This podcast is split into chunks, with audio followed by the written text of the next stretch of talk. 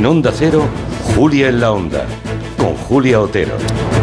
Pues sí, eh, aunque dijo que viviría hasta los 120, hoy a los 86 años, como acaba de contarles Elena Gijona, ha muerto Silvio Berlusconi, a quien apodaron con mucho éxito como Il Cavaliere, aunque no parece que lo fuera ni con la agencia tributaria de su país, ni con las chicas menores con las que tuvo relación, ni con la televisión que impulsó, a base de mamachichos y mujeres florero. Era un tipo muy simpático, dicen las crónicas, un perfecto relaciones públicas, que inauguró el trumpismo en Europa mucho antes de que Trump siquiera hubiera imaginado llegar a la Casa Blanca. Inauguró el camino de los millonarios dedicados a la política, el que mejor entendió que un medio de comunicación de masas como la televisión era el instrumento perfecto para hacerse con el poder. Allí, en su televisión, esta mañana, los presentadores Federica Panicucci y Francesco Becchi han dado la noticia entre lágrimas. Allora, Francesco, abbiamo una eh, brutta notizia la cosa da peggiore dare che oggi potessimo fare per noi di Mediaset. per noi di Mediaset perché è morto Silvio Berlusconi.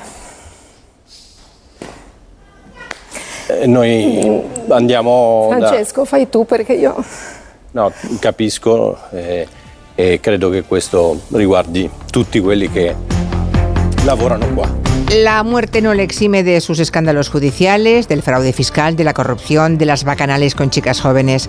Así que hoy vamos a reflexionar sobre la figura de Silvio Berlusconi en el tiempo de gabinete. Un chico de clase media, vendedor de neveras, cantor de cruceros, que construyó un imperio mediático, futbolístico y político. Fue una rareza en la Europa de fin de siglo. Pero hoy su modo de hacer y pensar es mainstream, ¿no? Parece que es lo que triunfa. Lo que nos escandalizaba, el populismo descarnado, su machismo, su forma de entender el mundo, hoy está normalizado. Así que nos preguntamos qué significó Berlusconi para Italia, qué legado y herederos deja en la política, más allá obviamente de la propia Meloni. Y en Europa, ¿es Berlusconi el inventor del populismo europeo? Nos lo preguntaremos en tiempo de gabinete con Elisa Beni, Julio Leonard y Fernando Iwasaki.